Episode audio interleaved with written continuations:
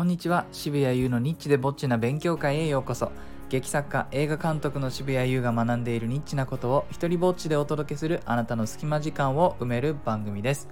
えー、今日はですね、えー、絶対に来ないでくださいと言われた方がまだ記憶に残る舞台告知というタイトルでお話をしようかなと思います。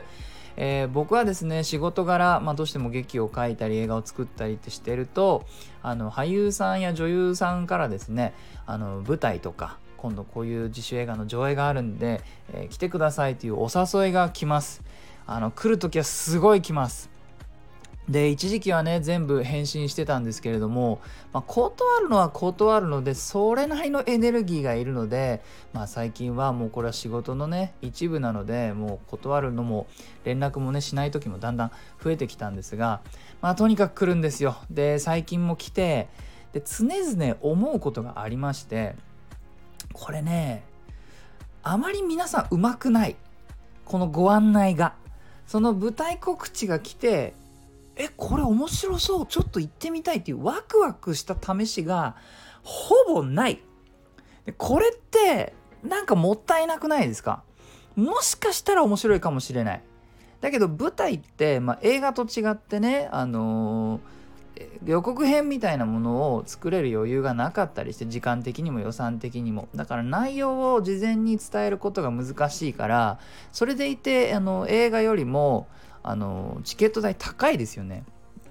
だから行くまでのハードルも高いしまたね舞台のチケットってね買うのも結構めんどくさいんでサイトに行って、え、名前やなんだ入力してで日時も指定してみたいなことがあってまあ結構ハードルがいろいろな意味で高い。だからこそ誘うのが上手じゃないとこれなかなか来てくれないですよね。えー、いくら演技がうまくても告知が下手だったら行く人減るしファンは増えないしだからまあ僕も自分でね告知文とかいろいろとやっぱり考えてやるからこそ言うんですけれどもここはね訓練しないとダメなんですよ。もうかのマーティン・スコセッシ監督もねとあるインタビューで言ってました。とにかく作品を作ってもそれだけで終わりではなくてその作品が存在するってことを知ってもらわなくては意味がないんだっていうふうに言ってました。もうね大御所オブ大御所がそう言ってんです。彼がやってることは僕たちなんざやって当たり前です。届けるための訓練っていうのはしなくちゃなんですよね。えー、そんなこんなでやらない方がいいこととやったいやった方がいいことっていう風に分けてちょっと考えてみたので今日はそれをシェアしようかなと思います。まずは、えー、やらない方がいいことですね、えー、これよくあるんですがとにかくね頑張ってますとか面白いですみたいなあたりを押してくるんです。これね、落ち着け。落ち着けみんな。頑張ってますわね。そりゃ当たり前なんだ。そりゃ頑張れよ。それからですね、面白いです。クリアしてくれ、そこは。もうね、あの、3000円、もう、だんだん下北沢界隈とか小劇場界隈のチケットの値段も上がってきてですね、今や4000円とかでも、なんとなく安いぐらいに思えるくらい、だんだん相場が上がってきちゃって、それだけ払うんだから、面白いとか頑張るはやってくれ。クリアして当たり前のことを並べても、それは宣伝にはなりません。ね。えー、それとかですねや、らない方がいいこと。場所と日時とチケット料金みたいな最低限の情報だけ送るっていう人が結構います。まあね、もしかしたら、たくさんのね、あの情報量一気に送るのは申し訳ないかなって思うのか思うのかもしんないんだけど、やっぱりいきなりそれだけ送られてきて、おじゃあ行こうかっていうふうにはなかなかならない。その親友だったら別よ。その僕のね、なんかすごく仲のいい俳優さんが、次これですと。つってもう場所と日時とチケット料金だけ送ってくるみたいなことは関係性の中ではあったとしても、まあ、どっかのオーディションであったとか一回ちょっとねちょっとした現場をあの一緒だったっていうレベルの関係性でこれやっちゃさすがになともうちょっと手かけてくんないと俺もさすがにいかないよ、えー、っていう感じになると思います。それと似てるんですけれども明らかなコピペですね。あの人を呼ぶためにはどうしても何人にも送ります文章を。で僕もやるからえ自分が舞台とかやるときはねやっぱ300人ぐらいに送りますよ情報。でもその時に僕は明らかなコピペって あの思われたくないからせめて最初の23行はカスタマイズします。その人が最近何やってるかとかちょっと Twitter とか Facebook で調べてその人今これやってんだなとかあのー、次なんかそんなオーディション受けたんだってねと。みたいな一応あなたのこと見たよっていうねあのー自分の意思表示みたいなのも込めてその一文入れてからあのちなみにこういうものがあるよっていう風な段階を踏んでアプローチします。もちろん別意見もあってですねそのコピペの文章の方が無視しやすいから気使ってコピペの文章を送ってくれてんじゃないかっていう説もあってですねえ僕の監督仲間の王さんは、うん、僕は、うん、そういう風にコピペの方がスルーできるから気が楽だよなんていう風に言ってたんで、まあ、別意見もあるけど僕はねなんかそこにちょっと余分なあの時間をかけてくれてた方がちゃんと読もうかなって気になるかなと。えー、では、やった方がいいこともちょっとお話ししようと思います。えっ、ー、と、これもね、良し悪しなんですけれども、劇団の凄さとか、この作演出さんの凄さとか、えー、そこをね、押してくる告知も多いんだけど、多分そこじゃないんだ。読んでていつも思うんですけど、え興味を持ったらそこの内容っていうのは見るかもなんですよ。だけど、ファーストコンタクトの時点で大体の劇団とか作演さんのことなんで知らないんだ。やっぱり。まあ、注目してる劇団とか作演さんいるけど、でも僕でも10人、20人ぐらいですよ。そうするとね、その公演と僕とをつないでいるのは何ですかという話になります。それはですね、告知してきているあなたなんです。あなたの情報の方が大事なんです。その劇団とか作品とか作演さんの凄さじゃなくてあなたが何をやるのか。私が4000円払って見に行く場合はあなたをまず見に行きたいというモチベーションで行くんだよ。だから役の大小それは大きい役なのか小さい役なのかとかこっちは知りたいよね。あなたを見に行くのにもしかしてちょっとしか出てこないんだとするとなちょっと違うんだなっていう風になるじゃないですか。もしかして作品面白いかもしれないけどそれは行く前の時点じゃ分かんないことだから。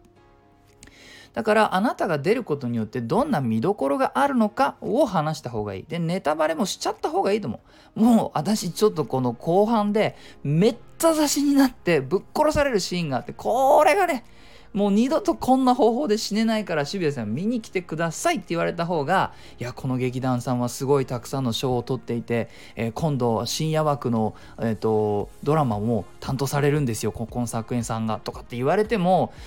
うん、まあそうなのかもしんないけど知らんがなっていう風にやっぱなっちゃうでしょ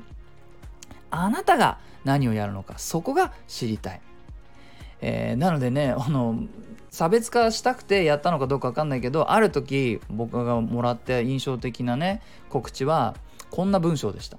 えー、自分以外はレベル低いし演技のレベル低いし渋谷さんの時間の無駄だから絶対に来ないでほしいっていうふうに言われたんですね。これね えっ？つって。どんな告知やねんと。絶対に来ないでほしいって言って一応でも情報を送ってきてるっていうこの矛盾すげえなと思ってこれ俺言った。これは言った。そしてその人は会っていた。確かにその人以外はレベルが低かったし時間が有意義だったかと言われればまあどちらかといえば無駄に近かっただけれどもなんかその無駄って言われて分かっていって言った分だけなんかその損した気持ちにはならずあの告知面白かったよっていう風にその舞台が終わった後話ができたしなんか結果その人と仲良くもなったんですよね。でもちろん僕はそういうちょっと関係者に近いね劇書いたり映画とか作ったりしてるんで、まあ、一般の人を誘うのと俳優や監督をね誘うのとは違うと思います。作戦を変えた方がいいと思います。ただ作戦を変えるってことすらしてない人が9割なんですよね体感。であまり告知をねもらったことがない人は死に物狂いですとか頑張ってますとかって言っても効果あるかもしれない。でもそれも最初だけだと思っておいた方がいいと思います。まあその舞台の内容がねいまいちなら正直にそうと分かる言い方をした方が僕みたいなねその何て言うのかものを選んでみるような人間にはちゃんとそういうふうに言った方がいい。言ってつまんなかったらねなぜならね信用を失うからなんです。今後二度とあなたが面白いですって言ったことに対してでもなあの時そうじゃなかったからなっていうのが一生つきまとうでしょだから微妙だけども作品は微妙だけれども一箇所すごい綺麗な照明の使い方をしてるからそれはもしかしたらチケット代の4000円の価値はないかもしんないけども1800円ぐらいの価値はあるから渋谷さん来てって言われたらなるほどそれはちょっと考えるわってなると思います。そういったね小さい手間がチケット1枚に変わるかもしれないならやった方がいいんじゃないかなと思います、えー、最後にお知らせです、えー、脚本監督作お姉ちゃんのダメ出し完成までの道のりをリアルタイムで体験できるポスプロ視聴フリーパスというものを発行しています、えー、全389テイクおよそ6時間分の映像の素材がどうやって1本の映画になるのか、え DVD の特典映像だったらね普通見るようなメイキングをリアルタイムで体験できるというものです、えこの中身は映画の脚本それから全ての撮影素材、えー、編集音楽など各分野のプロフェッショナルとの打ち合わせがリアルタイムで視聴できたり、えー、その内容が反映された映像や音楽が随時更新されていったりというとっても充実した内容でございます、えー、これがねどういう風に変わっていくのか僕もまだ知らない中でこういうものを、え販売しております。その発見を皆さんと共有できるのがこの企画です、え詳細は概要欄に貼っておきます。よかったらチェックしてみてください、えいいなと思ったらハートマークをタップしてください。Twitter もやってるのでよかったらそちらもフォローしてください。許可も助演料もいらない日本初の一人芝居コレクション。モノローグ集アナは Amazon で好評発売中です。サイン本が欲しいよという方は僕のオンラインショップ渋々屋をチェックしてください。では渋谷優でした。